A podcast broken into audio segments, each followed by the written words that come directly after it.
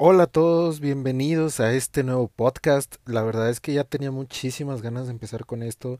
Eh, se está dando la oportunidad y espero que sea el primer capítulo de muchos en este nuevo podcast que decidí llamar, salvo lo que ustedes opinen, eh, que se llame No soy un maestro, I am a super teacher. Porque pues obviamente nuestro, nuestro tema principal es el inglés. Así que comencemos.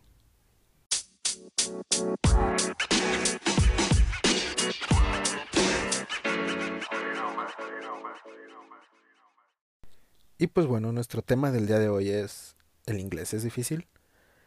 Para esta eh, pregunta me apoyé de ustedes eh, vía Instagram y Facebook para eh, conocer qué es lo que a ustedes se les dificulta más mediante tres preguntas sencillas. La primera es ¿qué es lo más difícil del inglés para ti? ¿Qué temas son los que más se te complican? Y si el inglés te gusta o no. así que entonces esos van a ser nuestros pequeños ejes que vamos a tener el día de hoy con lo más difícil del inglés, eh, los temas que más se complican y el gusto, un poco del gusto. Así que vamos con el primero, lo más difícil del inglés.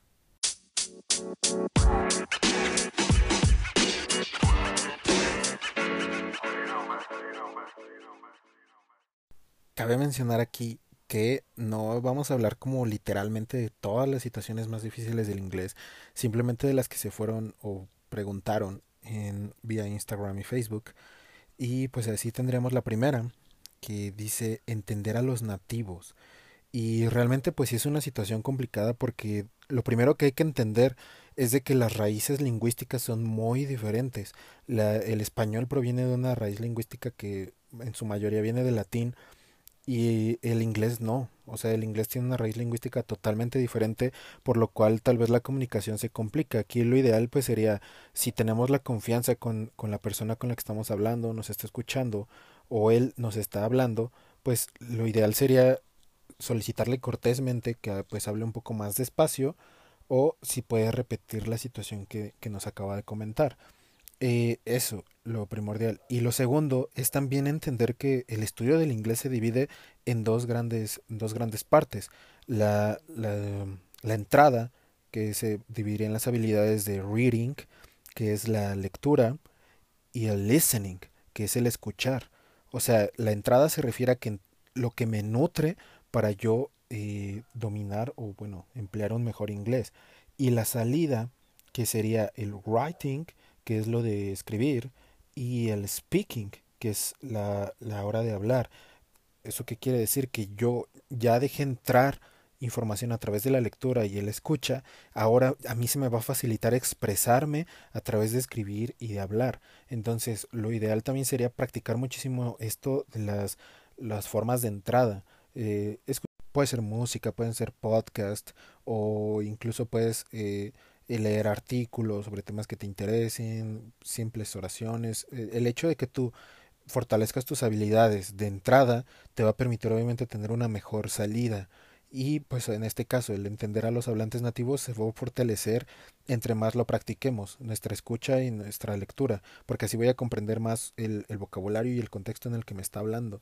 Ya así obviamente tengo un conocido, un amigo que sea nativo del idioma, pues me va a ayudar muchísimo más a practicar ya por lo que él conoce y voy a tener yo la confianza de pedirle que me repita o que vuelva a pronunciar ciertas palabras y esto pues también nos ayuda muchísimo a entender a hablantes nativos del idioma. La siguiente, la siguiente dice, practicar después de tener las bases teóricas para que fluya una conversación. Eh, por bases teóricas voy a entender la gramática. Eh, en este caso, entre más gramática eh, intentes pensar en tu cabeza mientras estás en una conversación, menos va a fluir esa conversación. La gramática es muy funcional para situaciones eh, previas. Eh, la gramática te ayuda para establecer una, una base fuerte sobre conocer diversos eh, tiempos, diversos eh, cambios, pronombres, adjetivos, cómo, cómo estructurar una oración para eso te funciona muchísimo. Pero a la hora de estar en una conversación y que tú intentes recordar todos esos conocimientos, toda esa, toda esa gramática, pues se va a volver mucho más complicado. Ajá. Entonces, no, no quiere decir que no debas aprender gramática, sí para mí es una base importante porque de ahí eh, puedes establecer mucho conocimiento, pero de eso a que sea súper necesario eh, pensar en gramática mientras se habla, eh, no. Hay un método que conocí hace poco, te hablo de unos 6, 7 meses, donde una práctica es decir una sola oración e irla desenvolviendo a través de preguntas e ir contestándolas. Y eso te permite como tener una mayor fluidez y tener una mayor conexión entre eh, pues el cerebro y el, y el habla, que es una conexión difícil, no muchas veces es efectiva entre nosotros. Y pues bueno, un ejemplo sería Michael Jordan was playing in Chicago. Michael Jordan estaba jugando en Chicago. Eso dice la oración. Y yo empiezo a desenvolverla a través de preguntas. Where was Michael Jordan playing? In Chicago. He was playing in Chicago. ¿Dónde estaba jugando Michael Jordan? Y tú contestas en Chicago. Él estaba jugando en Chicago. What was he doing? Playing. Michael Jordan was playing. ¿Qué estaba haciendo? Jugando Michael Jordan estaba jugando. Who was playing in Chicago? Michael Jordan. ¿Quién estaba jugando en Chicago? Michael Jordan. Este es un ejemplo muy sencillo, pero realmente hay pues infinidad de posibilidades. Las preguntas te las puedes hacer tú misma, contestarlas tú misma e ir eh, como guiándolas. Hay eh, una, una podcaster que se dedica a esto. Eh, voy a dejar el nombre más adelante o si gustas ya que responda tu, tu pregunta, te la pongo ahí. Ella se dedica mucho a esto, hace podcasts muy buenos, habla de temas, como tú lo mencionas, gramaticales, pero después ella no te, no te, no te atora mucho en lo, en lo gramático y en las reglas. Ella lo que hace es después como unos cinco minutos dedicados a, a este tipo de cosas, oración, preguntas, preguntas, preguntas, Incluso ya tú después comienzas a inferir que te va a preguntar y ya lo puedes contestar. Eso la verdad se me hace una práctica muy buena. Entonces ya que conteste tu pregunta te dejo el nombre de la podcaster. Llegamos a la tercera cosa que consideran más difícil de inglés y dice sí. Querer aprenderme todas las palabras en inglés. Bueno, ese es para mí una de las cosas más importantes. Obviamente no te vas a aprender todas las palabras en inglés porque pues ya cuántos años llevamos eh, hablando, leyendo y entendiendo español y aún así no conocemos todas las palabras. el hecho de que queramos conocer todas las palabras de, de, otro idioma que estamos aprendiendo pues se vuelve muy complicado por las razones que, que mencioné previamente. Entonces el vocabulario para mí sí es muy importante, súper importante porque te da muchísima herramienta para establecer conversaciones o para comunicarte. Recordemos que la comunicación es eh, oral y escrita, entonces pues entre más vocabulario conozcas, más sencillo te va a ser comunicarte. Aquí mi recomendación sería para ti que busques temas que te gusten. Por ejemplo, si te gusta la moda, buscar artículos de moda eh, en revistas, eh, hay muchos textos, páginas en las redes sociales que te pueden ayudar con el vocabulario porque es un tema que te interesa. Entonces a partir de ahí pues va a ser más sencillo para ti. Si te gusta la, la química, la bioquímica, eh, las matemáticas, eh, todo eso, o sea, los, buscar los temas o encontrar los temas que tú sabes que te gustan, te interesan, el fútbol, te hablo de los deportes, por ejemplo, de, de salud, situaciones así, pues buscar artículos, eh, lecturas, podcast. Los podcasts son muy buenos. Eh, para que tú vayas nutriendo tu vocabulario de esas situaciones. También otra cosa que yo les recomiendo mucho a mis estudiantes es la música.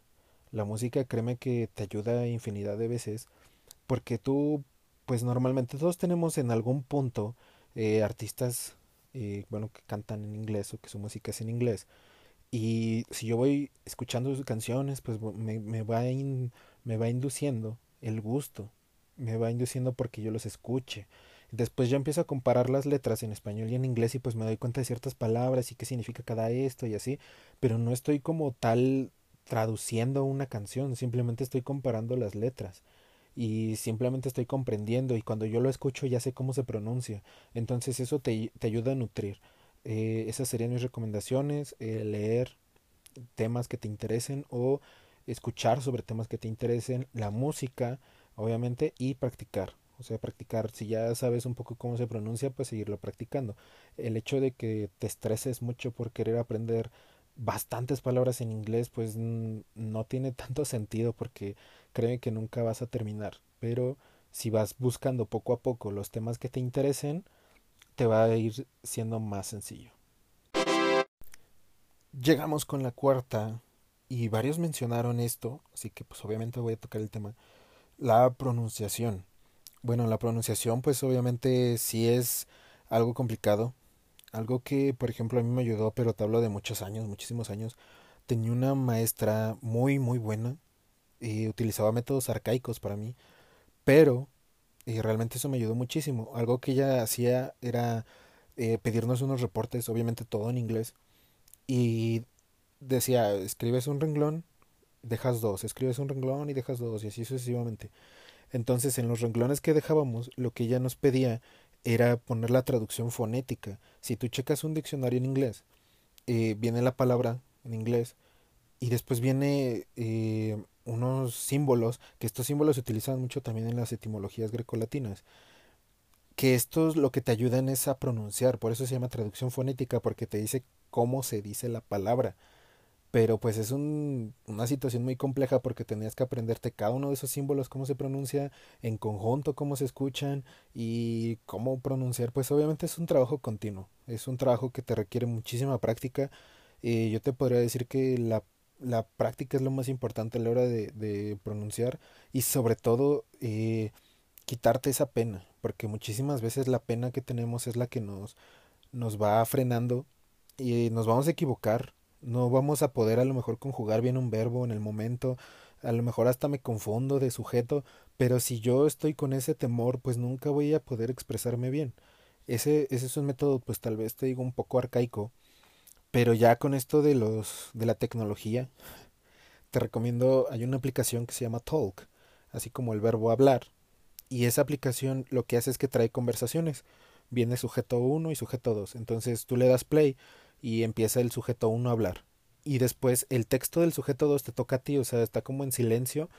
E incluso puedes grabar lo que tú mencionas y ya después escuchas todo en conjunto, o sea, escuchas el sujeto uno que es una pues que es el robot de la computadora y te escuchas a ti cómo te vas escuchando. Después puedes cambiar de roles y así tú escuchas lo bueno, tú ya escuchaste lo cómo se pronuncia lo que dijo el A y el B te enseña cómo se pronuncia y así es una muy buena práctica. Eh, otra aplicación se llama Cake, como pastel, Cake. Esa aplicación tiene videos de YouTube y te empieza a poner los videos y después vienen ahí como tipo preguntas y tú las tienes que ir respondiendo y está, pues la verdad está bien porque tú vas eh, como pues de un video X te van explicando, o sea, lo, lo, más curioso es que te explican, no nada más es así como te, pone te pongo el video y te hago las preguntas, no, o sea, como que te explican, le ponen pausa, te explican y eso está muy bueno para practicar. Y hay otra aplicación que se llama Rivet.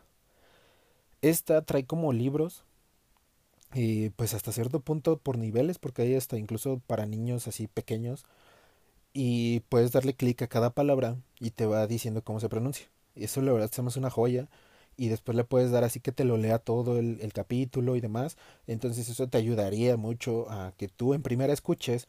Recordemos trabajando lo de arriba, que trabajar tu dispositivo de entrada, que tu entrada sería el escuchar, y tu salida, que sería el expresarte. Ese sería lo que yo te recomiendo, esas tres aplicaciones. Y si quieres el método, pues el método más tradicional, que pues en mí funcionó también mucho, sobre la traducción fonética.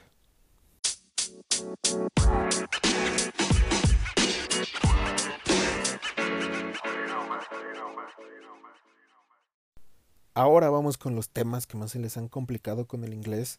Y bueno, primero de ellos dice Keywords in Readings palabras clave en lecturas, sobre todo en los exámenes de CAE o de FIRST. Bueno, estos exámenes son de los más completos. Eh, evalúan las cuatro habilidades del inglés. y las cuatro habilidades que son hablar, escuchar, leer y escribir. Incluso para la escritura pues te piden un ensayo o para la, el hecho de hablar es una entrevista, lo cual pues también es complicado. Y bueno, para justo la lectura, eh, recordemos que hay dos métodos pues tradicionales para la comprensión lectora, que uno es el skimming y el otro es el scanning.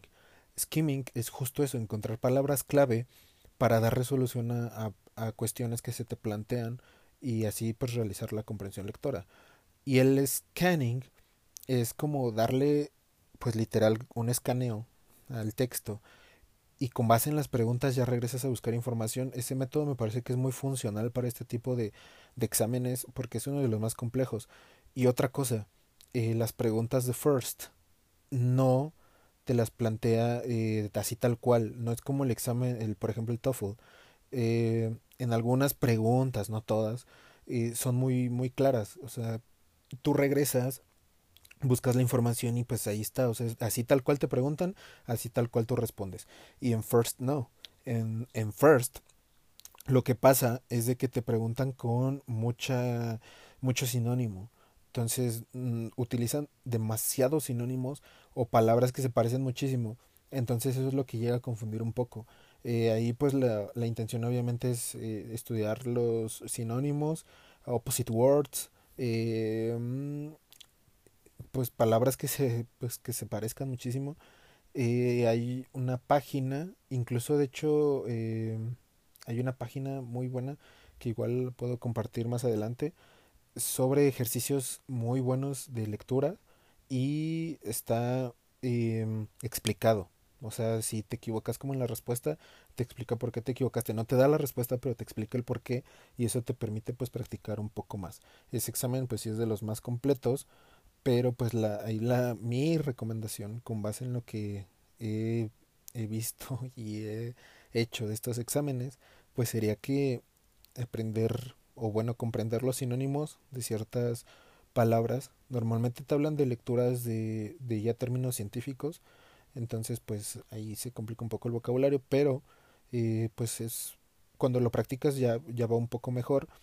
Y también eh, el método fortalecer el método de scanning ese para mí es muy bueno el siguiente de los temas que más se les complican es o son los phrasal verbs y coincido completamente contigo. Ese tema, los phrasal verbs, son complicadísimos. No hay una fórmula mágica para aprendértelos. Incluso, pues pueden poner en, en Google, eh, no sé, internet, eh, el tema, phrasal verbs, y te va a aparecer lista de 400, los más completos, los que más se usan. Lista de 200, los que más se usan. O sea, ¿te imaginas, o sea, aprenderte 200 o 400 phrasal verbs? Eh, estos son verbos que normalmente van acompañados de, de una preposición o de un adverbio. Entonces, pues ya el, por ejemplo, look for ya significa otra cosa. O sea, ya no solo como mirar, look es mirar y for es para, mirar para, pues no, no coincide. Entonces, ya junto, look for significa buscar. Entonces, pues sí te, sí se vuelve muy complicado. Ahí no hay otra fórmula mágica, pero buscarlos, o sea, sí ir como de a poco, irlos conociendo. Si hay unos, obviamente, de uso muy común, eh, Get, por ejemplo, tiene varios. Pues hay, hay, hay varios que sí podrías decir que sí son los más comunes, pero como que aprenderte todos, pues sí se vuelve muy complicado. Ahí sí te comprendo. Los phrasal verbs nunca los terminas de, de comprender, de aprender, porque son muchísimos y su uso es muy diverso, o sea, muy, muy diverso. El hecho de que te sepas el verbo, pues no quiere decir que te vas a saber el phrasal verb, porque cambia muchísimo el significado a veces de palabra a palabra. Entonces, sí te entiendo. Uno de los temas que mencionaron que me llamó mucho la atención, porque sí se utiliza, pero realmente no, no creí que fuera de, aparecer en la, en la lista, es el report speech. Este, este tema, pues lo que hace es como contar de una manera indirecta lo que dijo otra persona.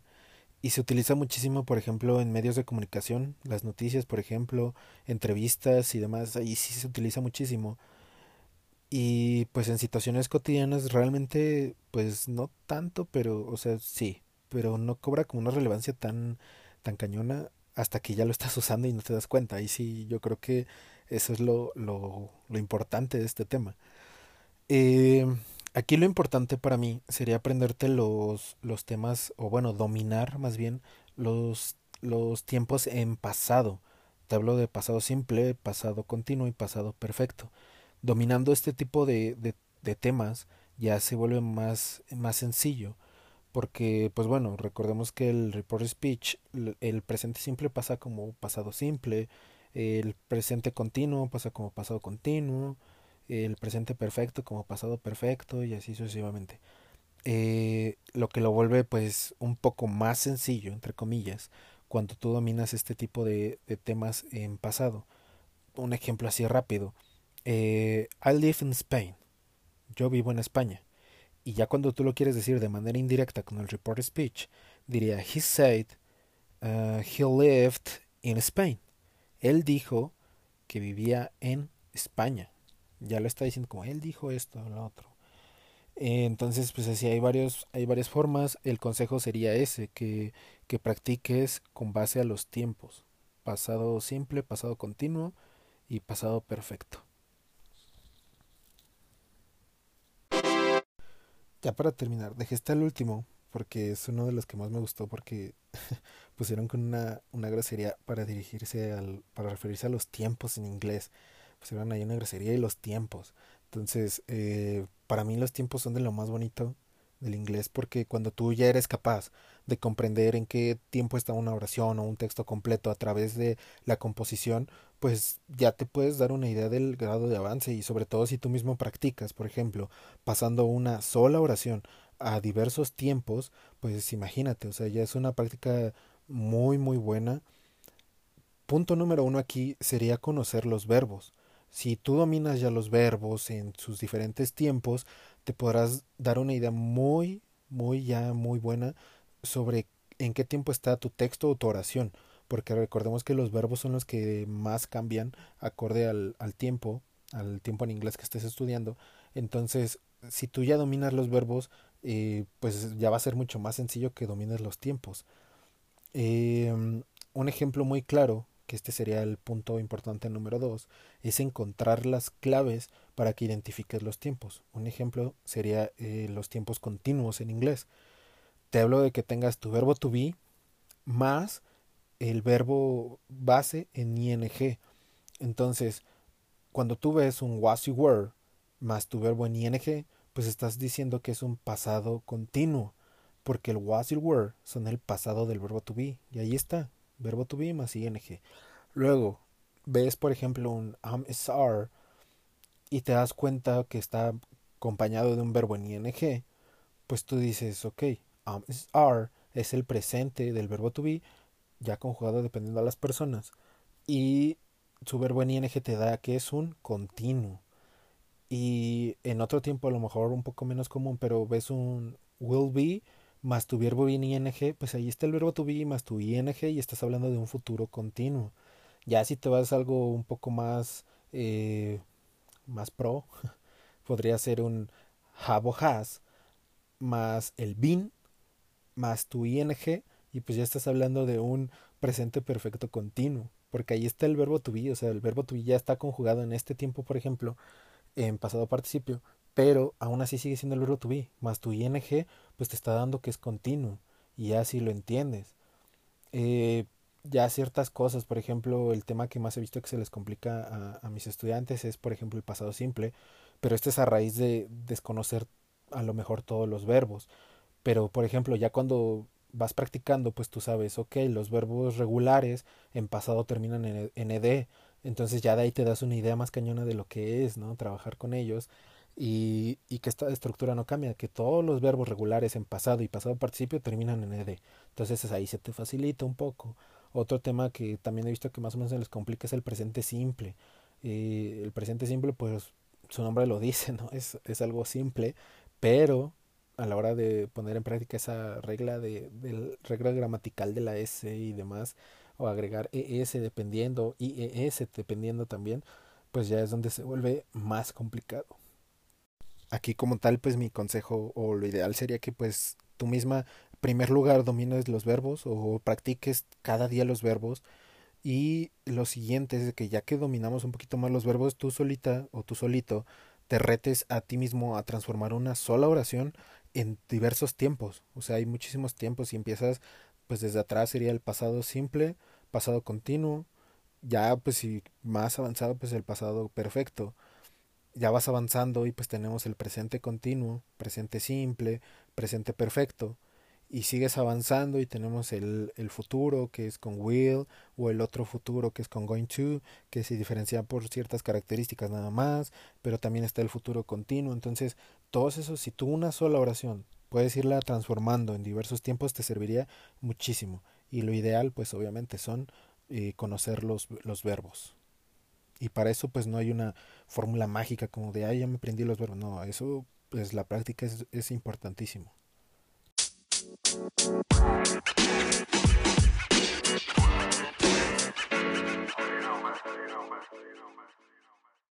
y pues bueno, llegamos al final de este podcast.